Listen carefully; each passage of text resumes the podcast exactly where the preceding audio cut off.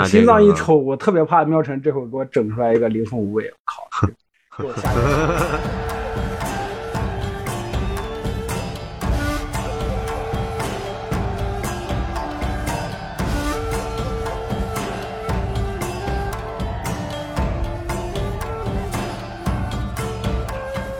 行吧，那这个琳琳这部分的话，我们差不多也说的，呃，我觉得足够了。那么接下来就让我们聊一聊这个本次啊，中国奇谭应该算是真正意义上的爆款啊，也就是这个鹅鹅鹅啊，这个在我们刚才的评价里头也算是大家非常喜欢的这么一集啊。我以为小妖精呢啊，好，嗯嗯，鹅鹅鹅 这一集的话，反正呈现形式的话，我看出来的有沙画，有墨剧，然后至于水墨到底算不算呢？嗯，你们觉得？我觉不是，就我我觉得就是导演他自己的个人风格，他就是他就是这样，就是哦，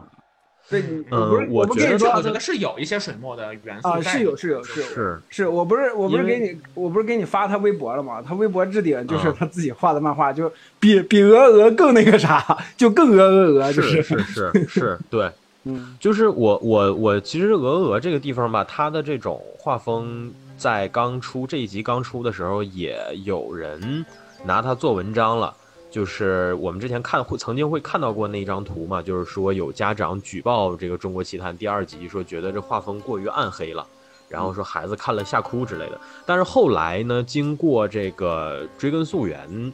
嗯，事实证明，就是实际上并没有家长去举报这个东西，而是那张图其实是一个论坛里头的好事者刻意做的，就是因为他觉得。就是他想到了之前那些事儿，然后他就做了这么个图，其实就是，没错没错，他就是嘲讽的性质。但是这件事儿就是很轻易的在互联网上就引发了众怒嘛，所以说能看得出来，大家确实是这个，呃，叫什么苦这个苦恶虎已久啊，就类似这样的感觉吧，我觉得。然后这一集的话，可能算是，所以这类问题我一般都无视，就是。嗯，就就美术方面来讲的话，就是鹅鹅鹅，它是一个，呃，就是比如说山的造型啊什么的，它是有比较强烈的参照一些丹青的山，就是丹青画法的这种山的造型塑造风格。然后，呃，因为这个作者本人好像是，就是导演本人好像是在有海外留学的经历，然后他个人是比较喜欢这种所谓颗粒感的绘画。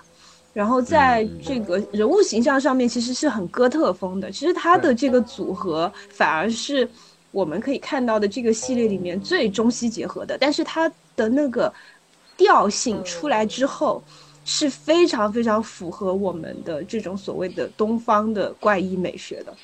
确实，嗯，这件事情告诉我们，用什么工具不重要，重要的是导演的审美本身要足够好。没错，没错，整什么活儿才重要。嗯嗯嗯，非常靠谱这个东西。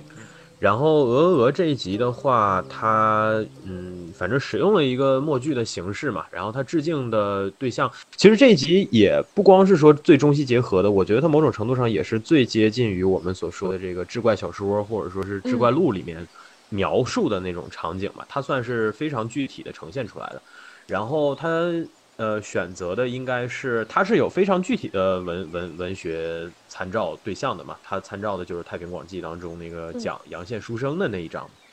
嗯，基本上故事内容什么的也都算是一致的，可能区别就是它非常具体的给出了到底是小哪个小动物啊吐出的哪个小动物。呃，原来的那个描述当中可能没有这么具体，就是男子吐出了一个女子，女子又吐出一个男子。嗯，他是这样的感觉。嗯。这一集的话，我觉得可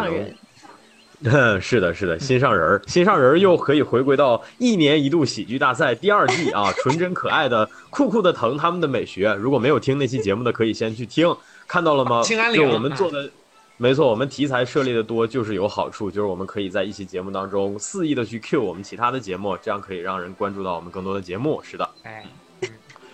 然后，呃，这一集的话，反正主创给的解读，因为这一集其实说实话哈，我觉得他跟那个小满的气质有点像的，就是他讲故事也讲得很朦胧。对对对，他虽然不慢，他虽然节奏很紧凑，但他其实还是蛮朦胧。就是说，如果你是一个特别，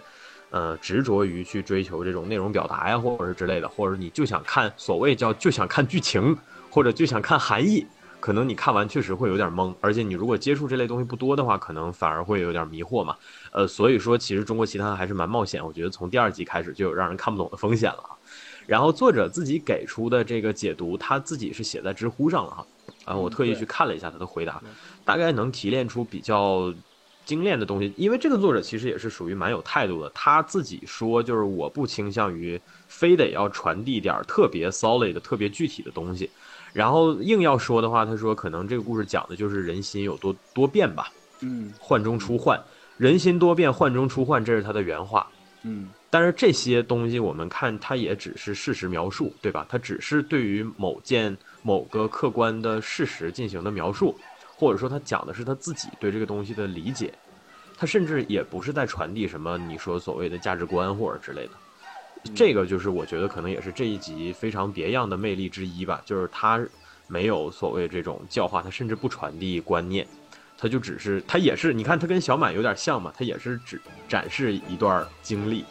也是让你能感受到一点什么东西，然后主创有明确的讲说他确实有参考《天书奇谭》当中那个瘸腿狐狸。来去设计自己这个杨千书生的这个形象。嗯嗯嗯。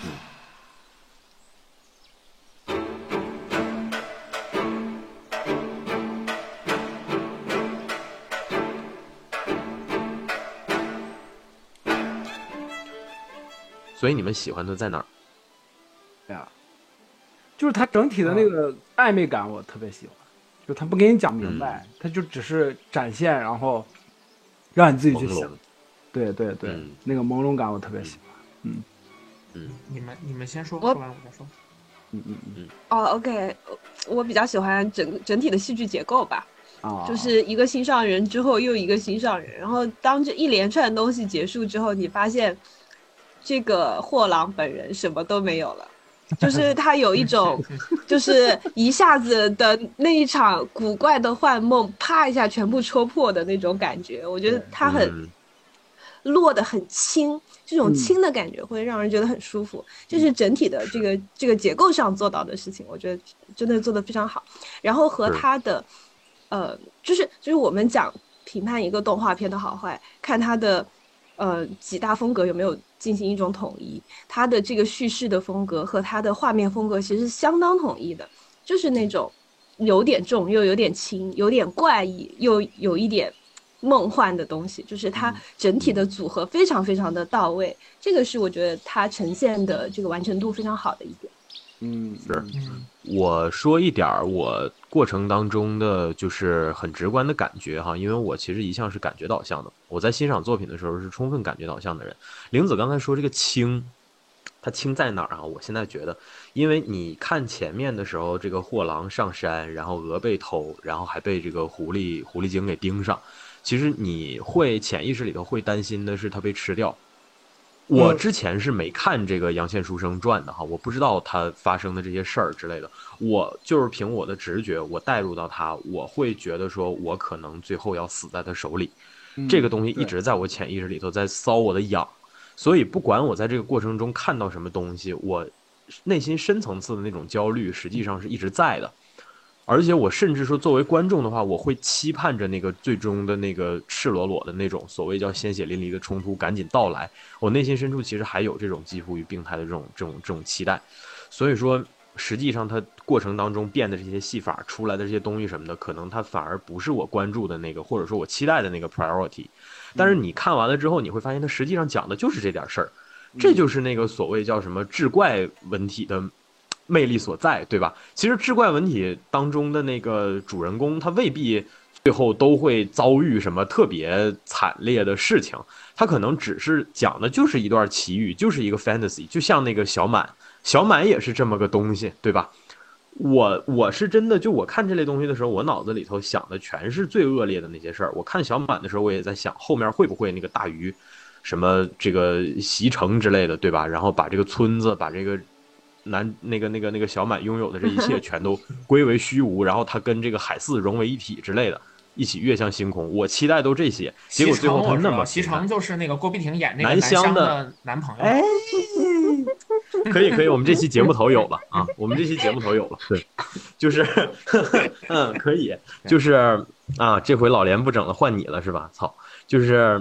那个我接着说哈，就是就是我其实想的内容会更重，但是反而我最后发现说，就像咱们说的，到最后他确实是啥也没有了，但是呢，他还有命啊，是吧？那个书生是真的最后没有，那个狐狸最后真的没有吞吃他，那个狐狸反而确实是个说到做到的人儿，就是说你你你你这个怎么讲，就是你给我送到山顶上就得了。哎，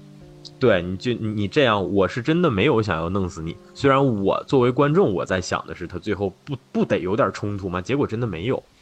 你甚至说你看到一对儿又一对儿，一个又一个的人吐出来，然后你看到他们之间这错综复杂的关系，我在想的就是最后会不会一地鸡毛，会不会搞得像这个所谓的那些老西部片儿最后一样，就满地鸡毛，然后鲜血淋漓的，有爬得起来，有爬不起来的。然后最后吹那个小号，我在想的都是这些，但它实际上并没有，所以其实它就是玲子说的一个，嗯，就是我们经常经常喜喜欢的东方的故事，就是它好像是是似真似幻的一场梦，但是它最后哎。留下来一点点东西，告诉你，它好像又不完全是一场梦。对。比如货郎，他本身他人身安全没有受到威胁，但他的鹅真的没了。嗯，啊，哎小满小满也知道那口井底下并没有一艘大船和一个大怪物，但是他真的捡到了那片瓦。嗯，哎，嗯，就是这种轻巧的感觉，这个是我们很喜欢的这种中式的审美，对于嗯故事的对对审美。嗯，你这么一说，我现在觉得《盗梦空间》最后那个陀螺也是有点这个感觉，嗯有点这个感觉。嗯，对，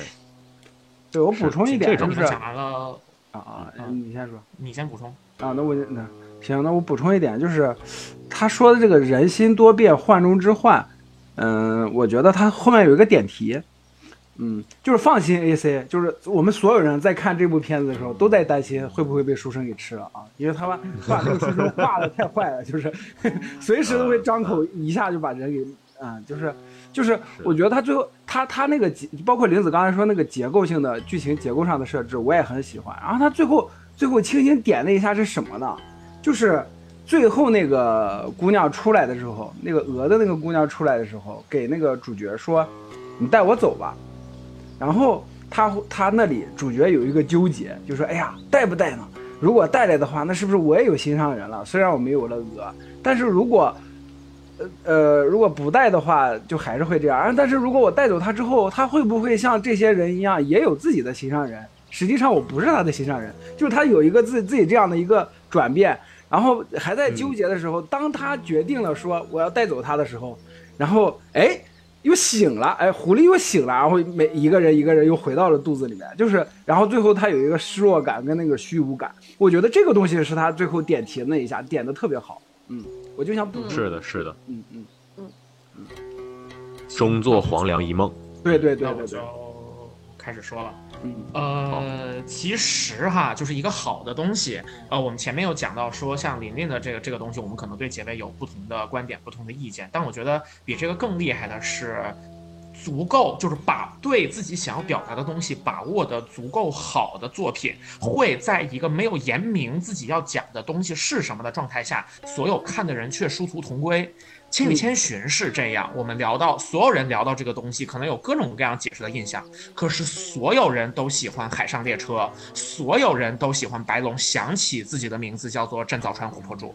这部《鹅鹅鹅》尽管不长，但其中的大师气度让我完全有一样的感觉。实际上，我们会发现我们几个人到最后喜欢这个片子相似的点非常接近。那从就是我我可以一个一个的说一下你们刚刚提到的这些点，都在我的结构里面。就是林子有说到说，呃，他整个的画面的表现和他所想讲的东西是高度契合的，确实是这样。就是他，我们前面有讲到他用水墨，然后还有讲到墨剧。如果我们要去想默剧这个东西哈，首先在这个作品当中的体现是它一段静态的动画之后会接一个单独的文字的部分，然后说出呃。书生的台词，或者说书生此刻在想的事情，或者是这个时间上的局势，这我们可以调动自己的就是观看经验，它很像是卓别林的那种电影嘛。那我们说在那个时候，默剧的时代是电影艺术还没有完全从戏剧艺术当中把自己拔出来，它还在探索属于自己的方式，它必然会大量借鉴就是戏剧舞台的表现方式。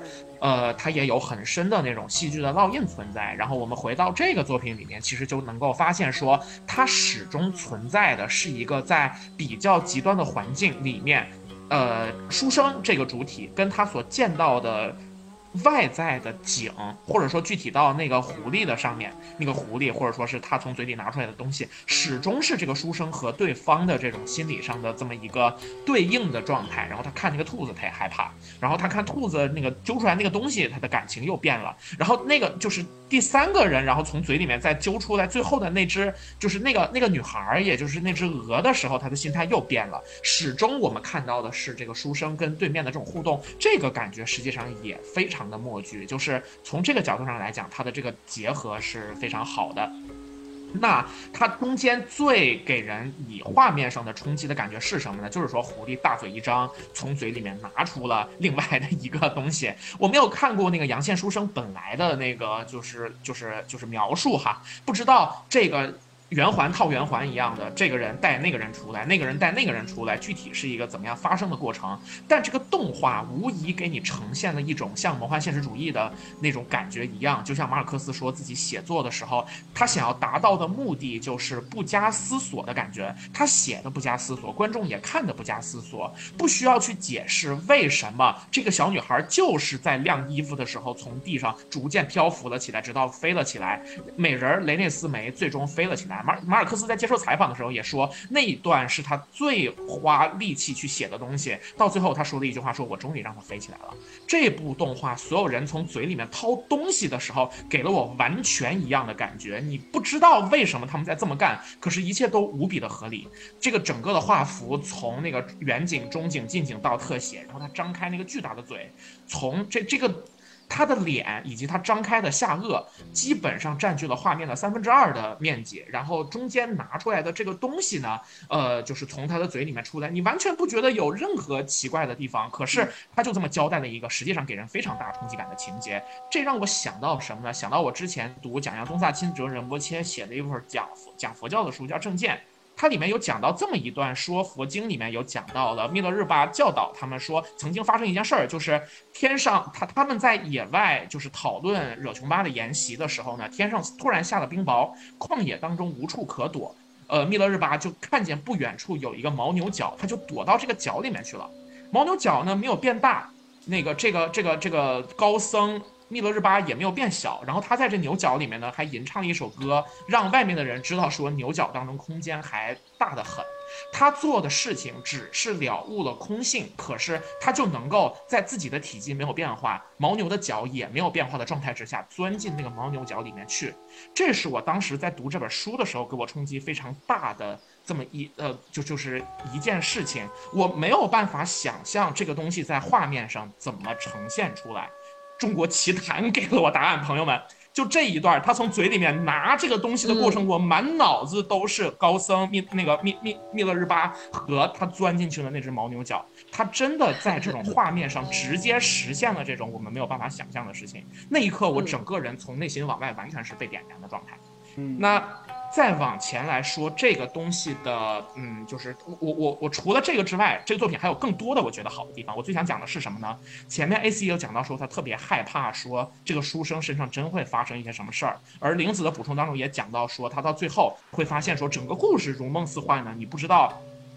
不知道它是真的还是假的，你安然无恙。可是你的鹅没了，那个确定的失去感让你知道你所经历的所有的危险都有可能是真实存在的。危险这个词是我非常想要在这期节目当中讲出来的，就是鹅鹅鹅也好，呃，小乖乖的夏天也好，琳琳也好，整个中国奇谭系列最被大家喜欢的这几个故事当中，有一个共同点是什么呢？就是危险，嗯，危险。中国古典的这个环境，所有的传说，所有的文化，就是到我们现在的传承当中被和谐的最厉害的一个东西，恰恰就是这个危险。贾行家在他写自己的书的那个序言当中有写过，说中国的古代有，呃，叫做一人不看，呃，一人不进庙，二人不看景，这种看起来很婉转，但实际上很凶险的口诀。什么意思呢？一个人的时候呢，你不要进这个庙，因为庙里面有可能有想害你的人，你一个人是保护不了你自己的。二人不看井，是只要有一个人看到这个井口的时候，后面这个人就有把你直接推进这个井的可能性，而你的包裹什么的就都是他们的了。所有的这些口诀在时刻着告诉我们，古典中国有非常非常多的，在我们今天在武侠小说、在电视剧当中看到的所有的这些东西，可是它其中的真正蕴含的危险性，并没有被我们今天所有的作品有一个充分的描述。以及一个充分的在美学上的表达和我们观众的感知。我们上一期在聊中国电影的时候，生哥其实有讲到一点，就是说，你看《清平乐》正午阳光出的那些呃中国古代的封建时期的剧，你就感觉里面所有人都是好人。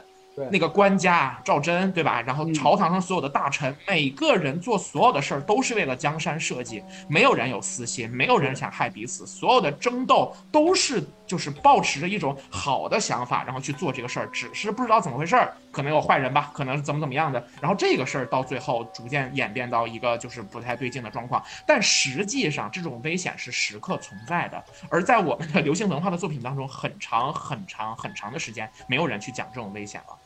西游记》那个电视剧石驼岭的那些部分，实际上，如果你看《西游记》的原作，那是非常非常血腥的情况。但是呢，在电视剧当中，你就感觉所有的地方都佛光祥和的。然后孙悟空也是一个，就是他都没有取完经呢，你就感觉这人已经是斗战胜佛了，他就是一个佛心佛性的好人了呀。可是，在中国奇谭的这几个故事当中，这种危险性都被体现的淋漓尽致。对对，就是尤其是鹅鹅这个故事，你是你整个故事演就是。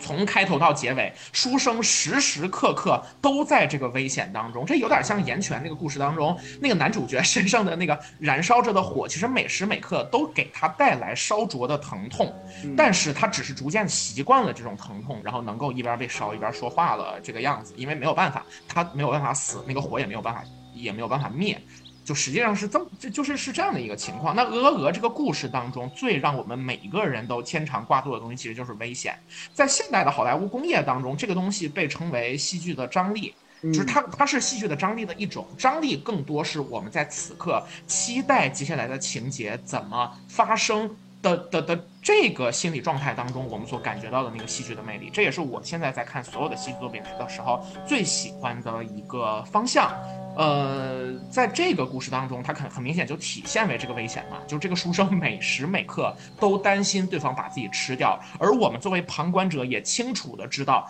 对方有这样的能力，你就是时时刻刻都处在那个命丢了的，就是状态之下。这种危险本身是，就是这一集，包括整个中国奇谭系列，我觉得他都做到了前人没有做到的讲中国故事当中非常关键的一点。嗯，第三点是我本人很想强调的，关于这个故事后面的部分哈，就是这个圆环套圆环的这个过程，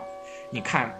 我我们首先说了，这个危险是一开始我们就知道就存在的。那个狐狸想弄死你，随时随地都可以做到。它钻进你背后那个背篓里面，它就可以钻进去。它把那两只鹅吃下去，它就可以吃吃下去。你没有任何可以干涉它的手段，你没有任何可以降住它的办法。然后呢，中间你你们到山里面了，那个狐狸也不害你，它对你笑吟吟的哈。给你端出一个桌子来，这像不像是每一个中国普通的老百姓碰到了权力比自己更高的人的时候都面对的这个情况？对方想要跟你讲道理的时候，实际上是你自己心里面最没谱的时候，因为你知道他此刻跟你讲道理，他随时随地都可以跟你不讲道理。对，但是这个故事呢，并没有向这个方向去去去去去去进展。开始呢，他从嘴里面薅出一只兔子，那兔子看起来也很野性哈，就是三瓣嘴，有着非常明显的动物特征。然后他开始跳舞，跳一半呢，那个狐狸睡了，那个那个兔子拿一个屏风给他拦住，然后说：“我也有心上人。”就开始在你的面前做违逆那个大人物的行为了。然后他捞出一个，然后这俩人说：“我们是相好的，我们开始干什么？”结果过一会儿，他去哄那个狐狸，然后那个相好的又从嘴里薅出来一个鹅，而这个鹅。跟书生之间发生了一些若有似无的眉来眼去的东西，到这个时候，那个危险开始跟这个主角切身相关了。我看到那儿我就乐了，然后我跟我爸在看完的时候，我把电视一暂停，我说：“你感觉哈，你听我说，啊，这里面有宋徽宗，有李师师，有宋江，有卢俊义，有燕青，然后李师师可能看上燕青了，燕青跟不跟他走呢？我跟他说了这么一段，然后我内心当中在那一刻爽的无以复加，因为我在所有的中国古典小说当中最喜欢看的东西被完美的在这个小小的动画当中呈现了出来，就是这种官大一级压死人，同时每一个上面一级的人都有可能让下面的人掉脑袋，至少失去最珍贵的一切。可是呢？这个整个的权力层级又通过一个荒腔走板的事件，恰到好处，每一层都卡住了。然后到这个故事的最后的一瞬间，那个书生甚至他娘的以为自己可以带那个女孩走了。对，甚至在整个这个过程当中，他进入到了这个庞大的修罗场里面，其中的一朵花被他看上眼了，他竟然觉得自己可以在这件事儿当中不仅全身而退，还能够获得幸福。果然，最后那个狐狸啊，一伸懒腰一想，哎，这个鹅被那个豪猪给吞进嘴里，然后豪猪被兔子吞进嘴里，然后兔子又被那个 那个狐狸吞进嘴里，所有的一切突然在你面前就跟北京折叠一样，完全的消失了。然后呢，那个狐狸向你道了个礼，然后它单脚跳了就走了，然后你只知道你一只鹅、两只鹅没有了，那只你想带走的鹅也没有了。到最后是这么样的一个情况，这个故事完美的表述了这种就是画面上极具想象力的东西，这种我们的我们所见到的中国故事当中始终是很少见到的危险感，以及这种层层嵌套的权力结构，所有的这些东西被完美的凝练在这个十十来分钟的动画里。我看完那个动画之后，我我我真的感觉就是太喜欢了，太喜欢了。我没有想到这些我本身都很感兴趣的，但是平时很少被人提起的议题，可以在这个动画当中被如此完美的呈现出来。这些东西是我觉得《鹅鹅鹅》这个动画如此的好，我如此的喜欢的，就是最根本的原因。这些是我想说的东西。嗯嗯嗯。黑白，我之前应该在某期节目里头说过，我对。黑白漫画放到电影里头，就是我对于用电影去拍黑白漫画这件事儿，有一种近乎于偶像崇拜这样的执念吧。是因为《罪恶之城》这本书奠定了我对很多东西的审美。嗯，所以说我，但是但是《罪恶之城》毕竟它是西方的嘛，对吧？嗯，我想说的是，《鹅鹅鹅》在视觉上让我觉得东方也有了这样层级的东西，就是它为这件事儿提供了一定的可能性。这个也是我觉得它具有开创意义的一个点吧。虽然这个点可能也还是侧重在形式上的，但是就像我说，《中国奇谭》它其实是一个把呈现形式和内容都作为同量级呃就是重要性的这么一个一个项目嘛。所以说，他在这些方面吧，反正《鹅鹅鹅》确实是一个，嗯，不管是看工业水准，还是说看这个内容的饱满程度，都我觉得都能明显看得出和其他作品高下立判的这么一个一个东西。嗯，是的，是的，是的，就就是大家可以就大概品一下我刚刚说的整个的这一个顺序的层级，从皇上。然后到李师师，他们俩是什么关系？然后李师师跟宋江是什么关系？宋江跟卢俊义是什么关系？卢俊义跟燕青是什么关系？而燕青跟我们所有的普通人又会是一个什么样的关系？然后你想象一下，就好像一个荒腔走板的酒足饭饱的一个夜晚，然后这一圈人大概是怎么发生？每个人都想跑。但是呢，就是就是最终谁又能跑得掉？就这样的一个框架，真的是拥有无穷的韵味。只要你对中国的，就是从庙堂到江湖的生存状态有一个自己大致的理解，你就能在这个动画当中收获一样的快乐。没错，就是一个前现代的罗曼蒂克磁力消亡史。对，操，这喵晨这这一顿拔高给我拔懵了，这。我跟你说，这完全都是我自己内心当中真实的。不过就是，不不过你说的这个的确是，就是因为我没往那方面想，你知道吗？我当时想，我当时看《鹅鹅》想的就是蒲松龄的《聊斋志异》，就是。古代古典小说或者说民间传说当中那种，就包括 A C 说那种危，就是会不会被吃掉，或者说那种小说里面都会有那种，哎呀，这个书生会不会被狐狸精害了呀？就这个妖怪会不会害人啊？咱们在看这种短篇的故事集，包括咱们课本里面狼的那个故事也是，咱们当时看第一句话的时候，心里面那个悬念就一直在。嗯，然后我我当时想的是这一部分啊，我没有想到庙堂那些东西。嗯。但是它其它有一个权力结构的，对对对对，是有的，是有的，这个东西是有的，是在嵌套在，就一个管一个，大鱼吃小鱼，小鱼吃虾米。对对对，这个这个东西是嵌套在里边，而且非常合理。这个就是高明的作品会选择的方式嘛，就是你用任何的角度去解读它，都有自己的解。嗯，你可以说像喵晨刚才这种，从你你可以基于一定的就是成结构成体系的这样的外部的一些文化概念去带入。你也可以单纯把它作为一个心理惊悚片儿去看。我我我为什么？其实，你你看哈，我我我其实咱们电台到现在了，我从来没有提议过做恐怖片儿相关的节目，不是因为我不看，是因为看以前其实真的看的蛮多的，但是我觉得那些恐怖片儿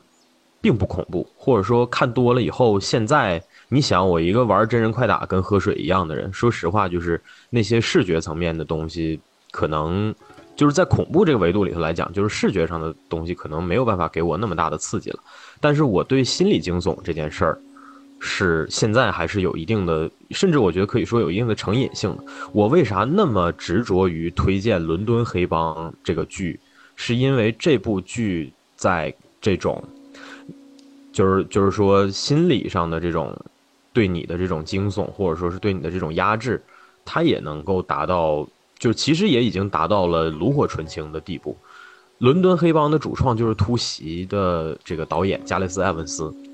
喵晨，你看了突袭了，你能体会到，就是说，就算是不去刻意的关注这个格斗相关的这些东西，但是你能感受到，说它虽然剧情做了极大程度的简化，但是你看的过程中，你依然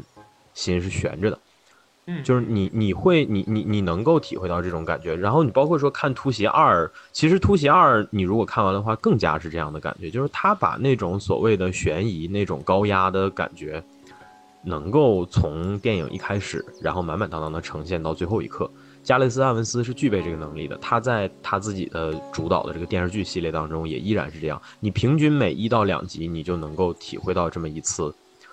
就是所谓的这种。我我就不用更加复杂的词汇，我就用高压吧。我觉得高压这个词儿其实是比较有画面感，而且也比较贴近那个你真正那种感觉的一一一个一个一个呈现吧。呃，鹅鹅鹅其实也是在这个心理惊悚这个角度上来讲，我觉得是非常到位的一个东西。你看你刚才提的这一系列的这个一下一下往下来的这这这种自上而下的这种压力，其实在我们之前的节目当中出现过无数次。绣春刀林冲夜奔，对吧？我们当年极尽华丽的辞藻来赞美这段它其实内里是一样的东西。但是绣春刀是一个实打实的悲剧故事，所以说它可能还没有，就是怎么讲呢？就是用这个藤本树的话说，就是缺乏一抹奇幻色彩。但是鹅鹅鹅毫无疑问是这个奇幻色彩，哎，有了，所以这个画龙画鹅点睛了吧，就可以这么。鹅鹅是缺乏一一抹现实色彩，对，就是现实。你看我，我不是刚才聊这一段，给你把现实色彩给。对对对，我不，我我我想顺着喵晨那个话说，就为什么这个东西能这么就就是能在这样一部就是特别朦胧或者说梦幻的片子里面看出这看出宋江这些玩意儿，就是庙堂之上这些东西，因为这个东西其实才是真正刻在每个中国人。呃，DNA 里的东西，就是大家可能意识不到，但是你会发现这些东西会在每一个就咱们中国人自己写的东西里面体现出来，在每一个角落里面都有这些东西。我觉得这个才是真正属于中国的故事，或者说真正属于东方的东西。嗯，为什么？就是好好多人都在说，就是，哎呀，你讲中国人自己的故事，或者说要结合我们中国古代什么这么多文化，为什么没有人拍出来？又就是因为能提取这些东西的导演或者说这些创作者太少了，嗯，好。呃，这这确实是需要着很精深的功力吧，就是你需要明白这个，你首先明白你想讲的是什么，然后你还要找到合适的形式，然后再找到这些东西之后，然后要疯狂的做减法。你看这个故事实际上没有交代任何多余的东西啊，他没有说朝代，没有说这个货郎叫什么名字，然后没有具体的跟你说他整个这个过程当中都是什么心态，他只让你感受那个害怕，以及在这个极其害怕的过程当中，竟然还动了别的心思，然后那一刻。呃，这种东西给你的错愕感，但是它又是一个意料之外、情理之中的东西，因为人就是会在这个时候开始，在极度危险的时候开始想一些别的事情，所有的这些部分都抓得非常到位。而且最巧妙的是在哪呢？不能让狐狸看出来，就是不能让现实的狐狸看出来，明白吧？就是 看出来你人就没了，就是。就是我刚刚在知乎上就就刷一个东西，说这个故事最后想跟大家说什么呢？然后有个人是这么回答的，说也许就这一帧里面告诉了大家，就是那一帧里面就是默剧当中的一句台词，他说你后悔了，这个没有听猎人的话，不该来这峨山。对对对，嗯嗯。就非常妙，他就轻轻一点就点到了，就是是的，就是这个。然后你考虑到这个主创在知乎上写的那个答案的态度，你就觉得真的是愈发的可爱。就是你说刚才这个这个那个那个这么多，我们解读出这么多，但是其实一句都没提，对吧？他就非常简洁的写了一句，就特别像这个最近刚刚出了新专的 Rich Nomadic。其实他们这个专辑没有一首烂歌，但是就非常有态度。他往网易云上面一发这个专辑，连这个专辑简介也不写啊，也不找人写那种什么天花乱坠的文案。之前好多跟他们差不多赛道、差不多段位的。这个歌手出个什么新专啊，写的特别华丽，什么这专是对他自我成长历程的一个诠释啊，然后里边每一首歌，那大概能能写出将近一篇知乎回答那么长的一个所谓的这种，嗯，就是解析啊之类的，但是结果你一听歌跟屎一样，这也是我为什么不喜欢解析，啊，人狠话不多嘛，对吧？万字恭喜鹅鹅，确实是。对，恭喜鹅鹅，确实是当之无愧的，本系列的算是 MVP 了，我觉得。对，MVP 确实就是喵晨这段出来，就是不是 MVP 也得是 MVP 了，就是。是的，是的。我妈《水浒传》不敢贪功，呃，我不敢贪功，这个这个还是还是人家厉害。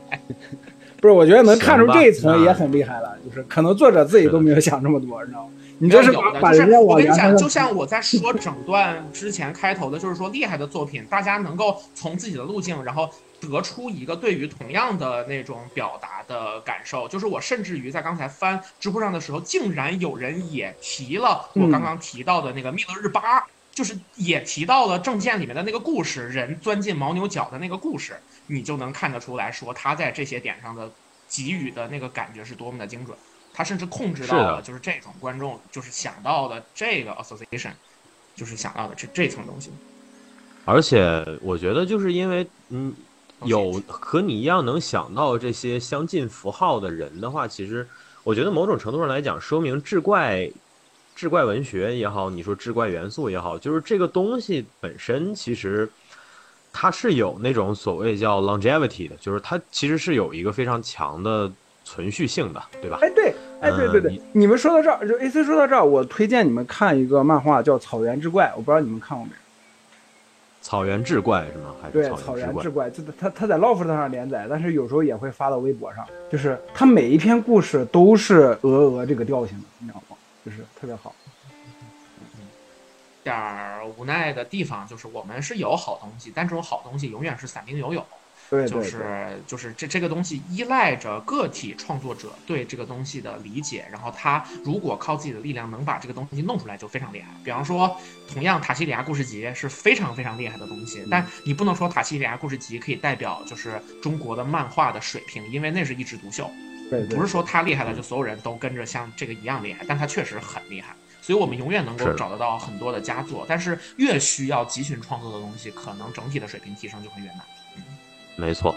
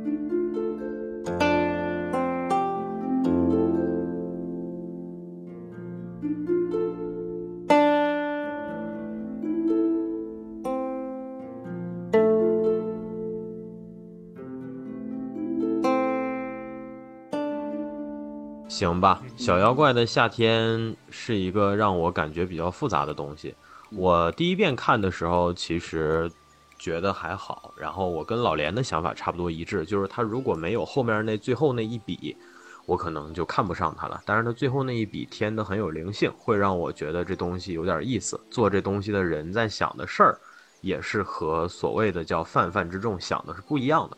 我一开始是有这样的感觉的，但是如果说我把这个作品，我把我对这个作品的要求拔得再稍微高一点的话呢，我会觉得它前半段这些过于，就是前半段这些让所谓叫让所有那个评论区的人都可以一起抱头那个痛哭啊，然后大家围在火炉前面抽烟呀，让这样的就是一些。就是就是他前半段做的这些内容，会会让我觉得他有点急功近利，甚至是有点沽名钓誉吧。嗯，这是我觉得他不太实诚的地方。呃，但是尤其是你考虑到说这个作品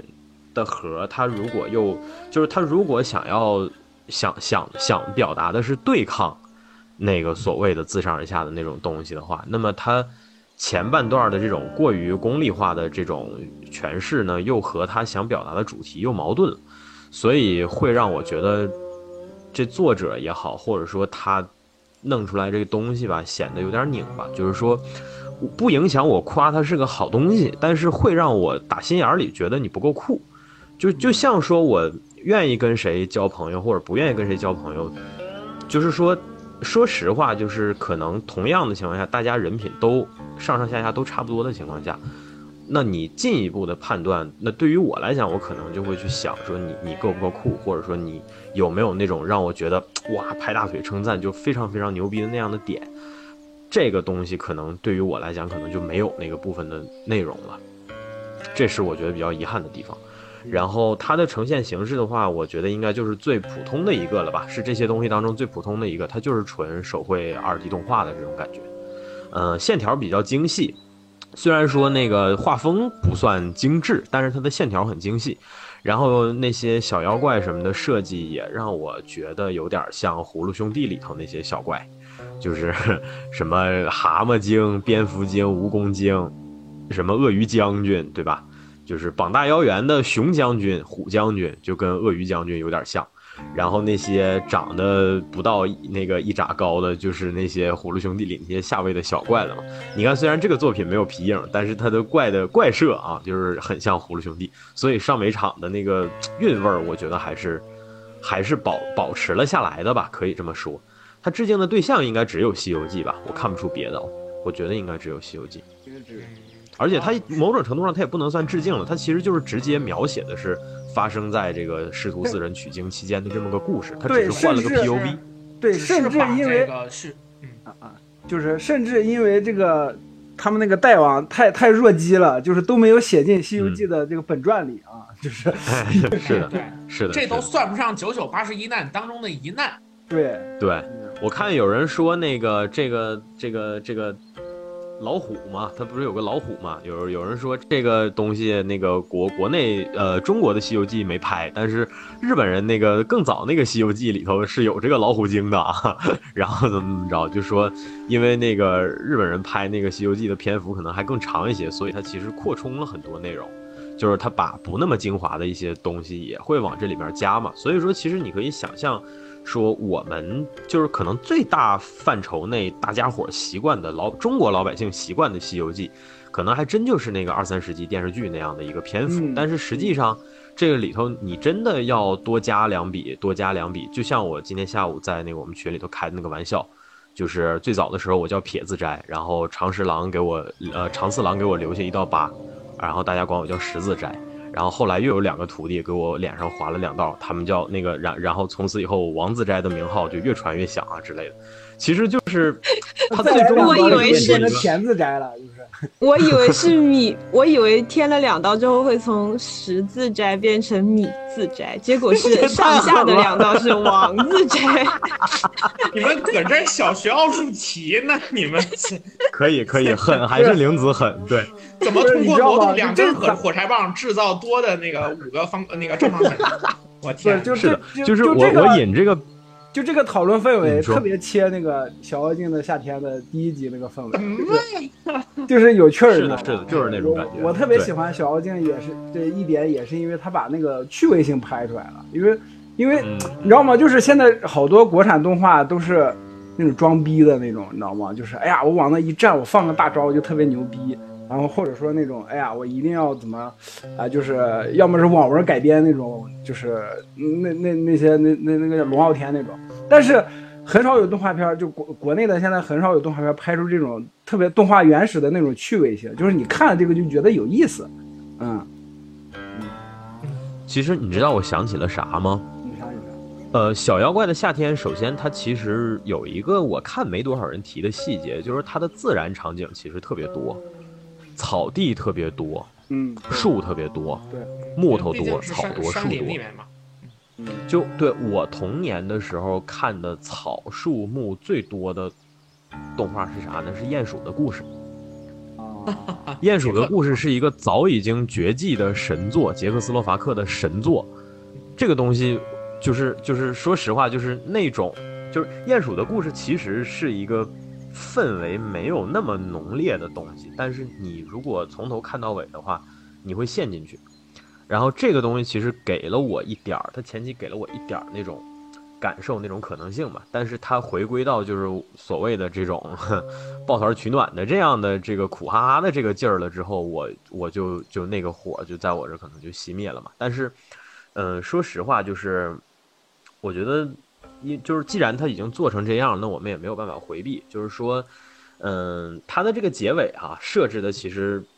我能看到很多人对这个结尾也并没有很信服。很多人说是因为那个觉得过于黑暗，然后怕不过审，所以临时改了这么个结局。我不知道你们几位怎么看？我觉得这事儿有点离谱。我觉得不不不是这么看，就是哪怕审核确实很很，对，我也觉得不是这样的。我也觉得不是，我觉得就是。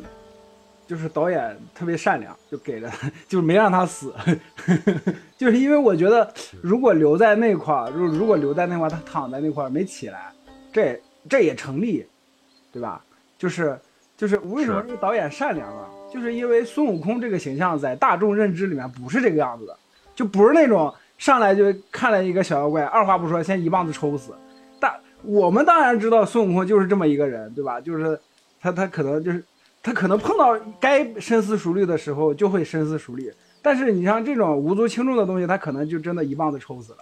就所以我当时写那个答回答的时候写的也是他真干得出来这事儿。但是就是导演就是考虑到就是孙悟空这个形象在民众中的认知，包括在小孩子的心中的认知，就是他没有没有选择了就是大圣手下留情了。就是我我记得我当当时好像在知乎上看，就是有个人跟他孩子一起看的。就是小小野猪被抽被抽晕了以后，他他他孩子直接哭了，就说：“哎呀，我妈妈我不喜欢孙悟空了。”就是，然后结果 一起来，然后就说：“哎呀，妈妈我又喜欢孙悟空了。”就是他就很，就是，就是明白吧？那个因为孙悟空，因为孙悟空这个形象现在在中国或者说在全世界，他的形象已经完不完全是《西游记》当中那个那个孙悟空了，所以我觉得他这么处理也是 OK 的，嗯。也是我不同意哈，我要我要我要很直接的表表达一下我的反对意见。我觉得这就是创作者的本来的意图。为什么呢？是因为就前面讲到说这个故事有没有什么致敬，还只可能只有《西游记》哈。但是我我倒是我刚才没有说，就是我想到另外一个东西，就是一九八四。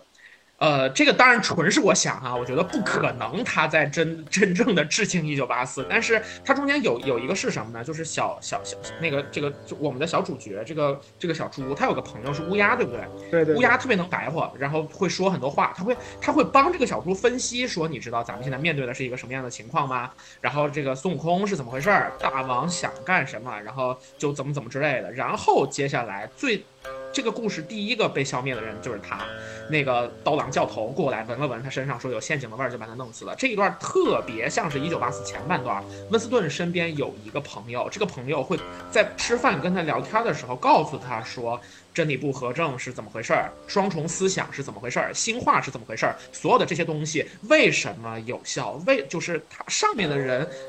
做这些个政策的，就是设计和实施是为了干什么？然后在这个故事进行到可能第四章、第五章之后，他那个朋友就被带走了。温斯顿之后再也没有见过他的那个朋友。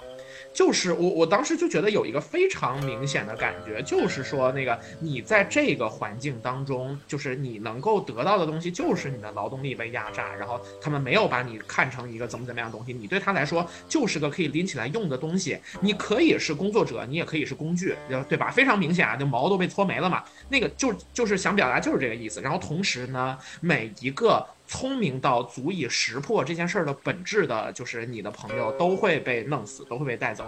就是就是这样的一个状态。所以说，你其实整个看到中间，就是你一方面。就是你能感觉到这小猪确实特别累，但是累肯定不仅仅是身体上的累，还有心累嘛。就是你作为外在的观众，你是能够判断的出来，这种东西到最后会毁了每一个人。你在这儿是没有出头之日，并且这越来越会成为一个问题。然后接下来他就转了到家里面的事儿嘛，他家里就让他坚持，这也是普通人会面对很多一个议题。其实到这儿。呃，我的心里面就想起呼兰那个段子，他说那个我们的爷爷历史上是什么样的人呢？说刘备率十万大军攻打襄阳，你以为是十万大军吗？都不是，你是后面的那个无数百姓流离失所，你是那个百姓。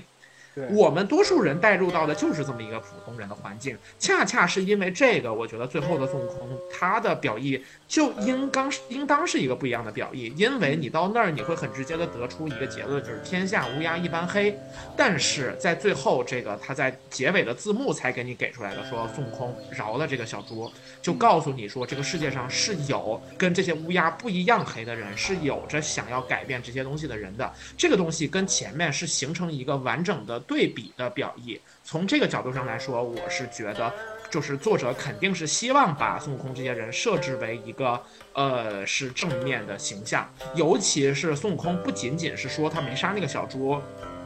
还给了他跟小猪一个简单的对话，就说喏，这是三根毫毛，你以就是可以保命。你以后遇到生命危危险的时候就用这个东西。如果仅仅是描述孙悟空没有打死他，不就没必要加这场戏，加这个三根毫毛的意思，恰恰就是说，对于普通人来说，最关键的永远是自己的生存，而想要改变这一切的人，他会优先帮你解决的问题，也恰恰就是这个生存的问题。就是从这个角度上去讲，我觉得就是结尾的这个反转跟前面的剧情结合是一个完整的表意。如果说你把孙悟空直接处理成就是就他也一样不在意普通人的性命，他也一样不在意就是这种一个想要帮助他的小妖怪的性命，那这个表意其实就是不完整并且有点偏颇的。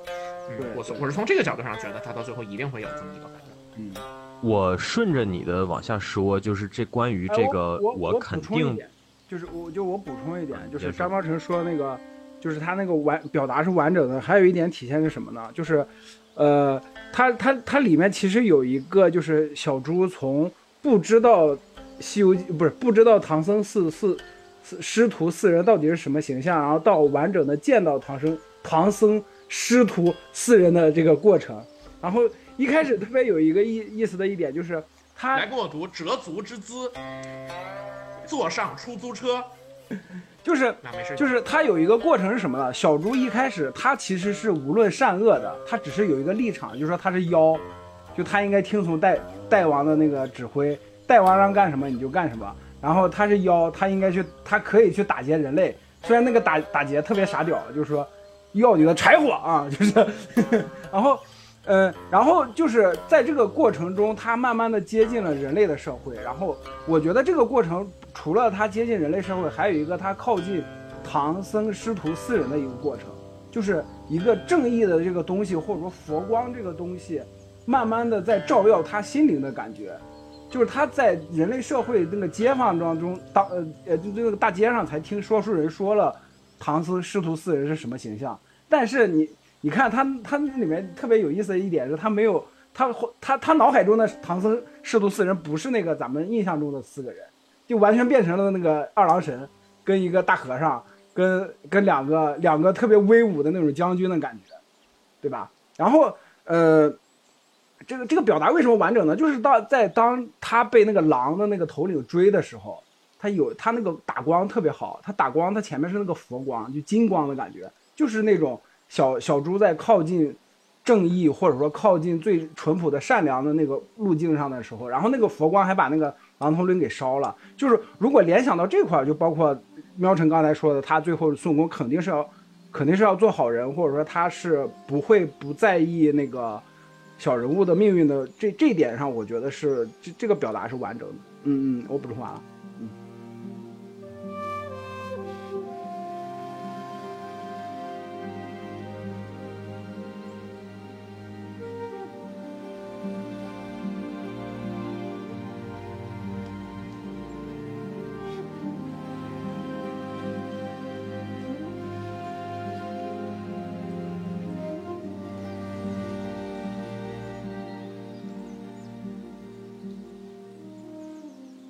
A C，你说吧。行，我顺着你怎么像幼儿园哄小孩一样的？A C，你说吧。就是是这样，那个我想顺着喵神刚才说的那个，他为啥后面就应该是不一样的？为啥要跟我们想的是不一样的？这点来说，我想到的是一个我最近观影过程中比较类似的经历。我之前在看《黑豹二》的时候，我一直在想的是这个，纳摩有两个手下啊，一个是纳摩拉，一个是这个呃阿图玛。那个阿图玛翻译叫海煞。这俩人呢，在漫画里头存在感都没有很高，但是那个女的呢是他的亲人，所以说他们俩是比较亲的。那个阿图玛，那个海煞呢，他其实是一个比较叛逆的，而且他是其实是时常怀着异心的这么个人。嗯，你放心，这个地方不涉及剧透啊，我我会说的东西不涉及剧透，就是我我比较那个觉得可惜的地方就是这个片子呢，这俩角色都没做出什么。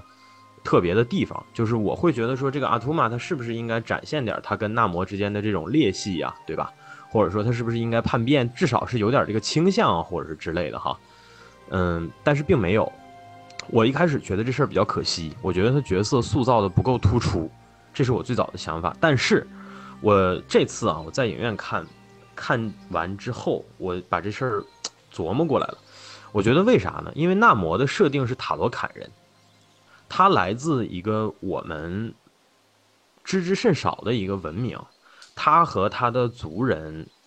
应理应有的就是超出我们常规范畴内所谓社会化范围内的那种理解的方式。所以说，人家团结，人家为了达成这一步当中的这个目标，人家选择团结这事儿，从人设的角度上来讲，本来就是合理的。因为，就是，就是因为我我反过去想，就是我觉得他应该叛变，那是我来自我狭隘的人人的想法，对吧？来自我们所谓叫狭隘的陆地人的想法，来自于社会化的陆地人，而且还是一个心术不正的陆地人会有的想法。但是人家本来也不是基于你的这种文明基础。而诞生的人，所以说人家所谓的这种选择，你看似你觉得不合理，但实际上他从人设的角度上来讲是完全合理的。然后整个片子看下来，就是实事实上塔罗坎人也确实是从始至终的在奋战，直到他们的老大宣布说我们这次不打了为止。一直以来塔罗坎人就没有，就是他们没有过这个过程当中没有过任何的，哪怕你说是质疑，其实都没有过。就是，而且他们真正对这个事情产生质疑、产生这个呃疑问，或者说自己难以理解的时候呢，他们会选择的方式是主动的去找到纳摩去问出来。我第一时间我就去跟你沟通，我为了迅速的能够加速我的理解，能够和你达成一致，能够最大限度的去推进我们接下来要做的这个事儿。这是塔罗坎人区别于其他陆地文明诞生的人的最突出的特点。我们说，即便高尚如特查拉，他治下的这个所谓的瓦坎达，在他去世了之后，这些人之间其实也有这种所谓的叫什么各藏祸心。前脚这个，呃，我们说就是那个国王去世了，然后后脚这些部落其实自己就在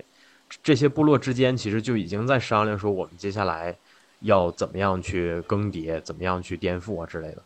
这些内容其实瑞恩·库格勒当时拍了相当多的一部分，但是后来可能因为考虑到电影整体时长的原因吧，其实他删除了很多地方。所以说，我觉得就是很多时候吧，嗯，可能我们乍一看之下你觉得不合理，你就像我们看这个小小小妖怪也是一样的，就是我相信说，其实很多这个事儿我们以前。很多节目也提过哈，就是我相信很多这种自己觉得自己成成熟了，然后觉得自己是个已经在这个什么孤勇者一样的在黑暗中行走的成年人，抽根烟，然后看着说这个这个结局绝对是改过的。孙悟空看他就是那么渺小，孙悟空就是会一棒子把他搂死。孙悟空哪有那么伟大呀，对吧？就像我之前觉得。就是就就这个事儿，其实就类似于李诞以前说的什么？不行，我真听不下去了，我必须得要插句话：我们孙悟空就是很伟大呀，不许你们说猴哥的坏话。对啊，孙悟空是整个宇宙当中第一个变成超级赛亚人第四状态的人，多了不起啊！我的天哪！对啊，多了不起啊！嗯，斗战胜佛哎。对，就是就是我想说的是啥呢？就是其实你们这么想，嗯，更多是出于一种社会化行为产生的这种应激，就是你不愿意面对说孙悟空可以依然是伟大的，你接受不了这件事的发生，就像你接受不了这个，嗯，你说这个超人是一个阳光的人。你愿意相信他就是一个会从眼睛里射出来激光，残忍的把别人全部都杀害的人？你愿意相信他是一个扭断别人、扭断自己同族脖子，然后还很享受的人？这是你的想法，这是你的应激，但是这不代表说这个世界上所有的搞创作的创作者都愿意顺着你的这样的想法去做事情。所以说，嗯。哎，这个地方稍微掏点心窝子说呢，就是，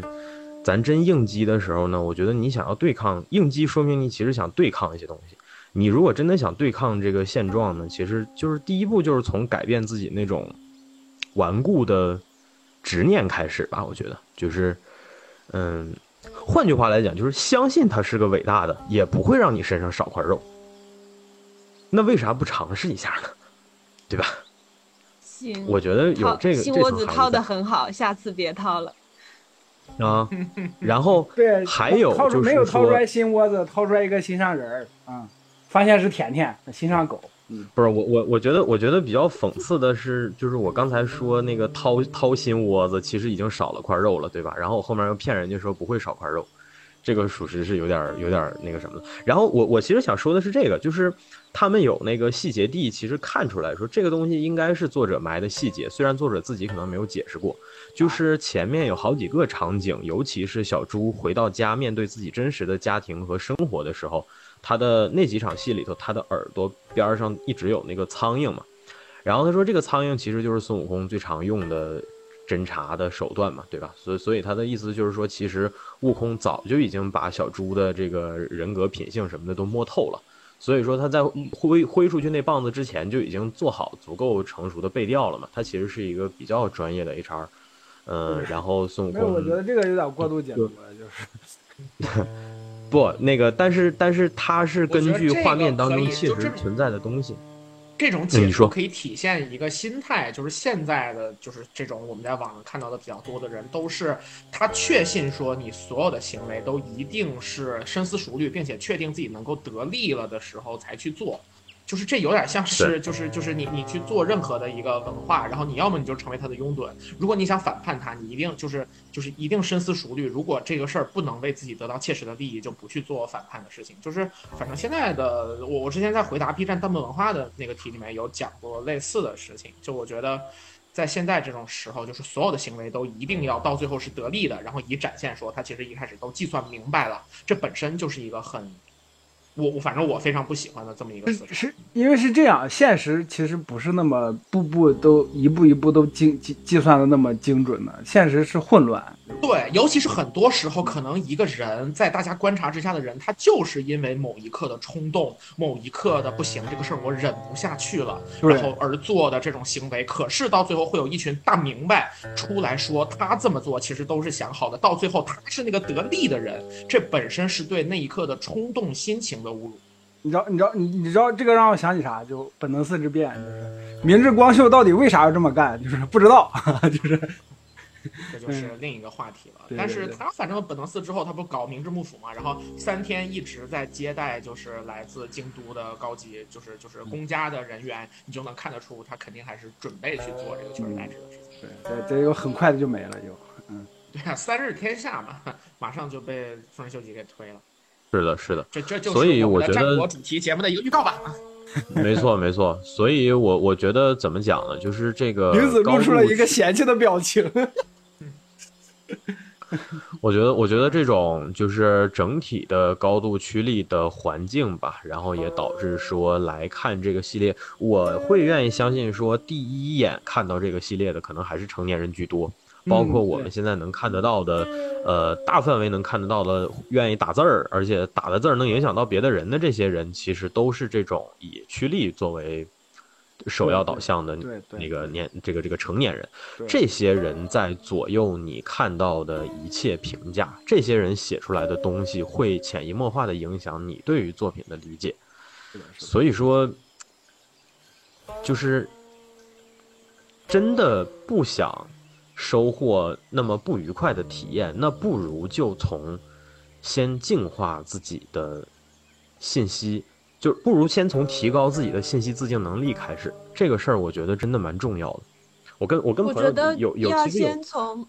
就是如果不想要在看中国奇谭的时候获得不快乐的体验，先从关掉弹幕开始。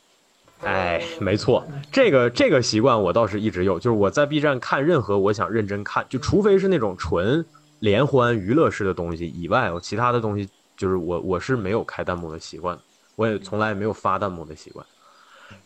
反正总之吧，我觉得说回来哈。对，就是对，就是我我觉得在在这一点上，我也挺我我也很想说的一个，就是因为我前面在讲到这个关于中国背景的作品当中危险这个元素的存在的时候，举了狮驼岭的例子嘛，然后恰好小妖怪怪的夏天这个故事也是跟西游记相关的。其实，在这个故事当中，你就能够感受得到，说你在看这个故事的时候，尽管你也不会真的担心说唐僧会被他们吃掉哈，但是这跟我们之前在看西游记的电视剧的时候那种不担心又是另外的一个情况。就我们在在看《西游记》电视剧和动画的时候，就是大家其实都完全不害怕说唐僧真会被吃掉，因为我们知道孙悟空最后会解决这个问题。可是，在《小妖怪的夏天》这个故事当中，前半段说煮唐僧肉的时候，后半段你会担心这个小猪然后会被会被干掉。总而言之，在这些部分当中，危险这个元素又真实的存在了。恰恰是因为那个头，就是那个刀郎教头在追小猪的时候，他甚至会四肢着地的去追捕他，去追逐他，然后你才同你才在那一刻会具有。的一个对这个小猪接下来是不是会死的这个命运的担心，就总而言之就是就是我们还是因为一些和谐的原因吧，在这种中国背景的故事当中，长期看不到真正的危险和真正的荒蛮。呃，我觉得这一点也是小妖怪的夏天，我还挺喜欢的一点。嗯，我我准备放 Snow 追张苗晨，就是，明白？那那那到时候我就把他抓到怀里，然后蹭他两下，然后接着他就开始追你。老连，你知道那个是太监吧？你这样骂自己呢？他不是我让 Snow 去追啊，Snow 是太监。不是我的意思是放那个东西的。啊哦哦，那你更损了，我靠。好的，本期节目就到这里，感谢大家收听。喜欢的朋友不要忘记点赞、收藏、关注“维喵平话电台”，荔枝、网易云、喜马拉雅以及 Podcast 和 Castbox 同步更新。微博、B 站搜索关注“维喵平话”即可收看精彩幕后花絮及主播日常，也可以进入爱发电网站搜索并助力“维喵平话”。我们感谢每一位粉丝的支持与期待。维喵平话说点有意思的事儿，我们下期再见，See you。看我在等你，等等，我是开心的和更深，湿的风里砰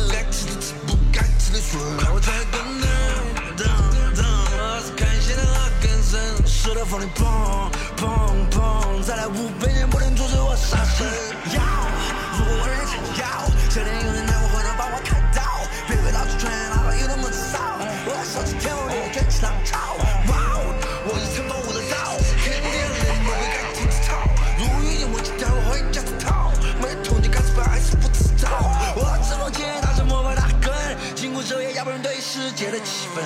山河又像是故人，十年最后又是赢家，又是他妈主人。讨厌世界现有的成分，但是留住我的成员那一部分。世间万物人心都多纯真，才不能看戏，也不用记者。就算我被万人注视，表达爱恨情仇更是大镜空。结果同样的相似，真真假假假假真真，暗流涌什么感情如何消失？生活不能怀旧，面目不进框架，那真。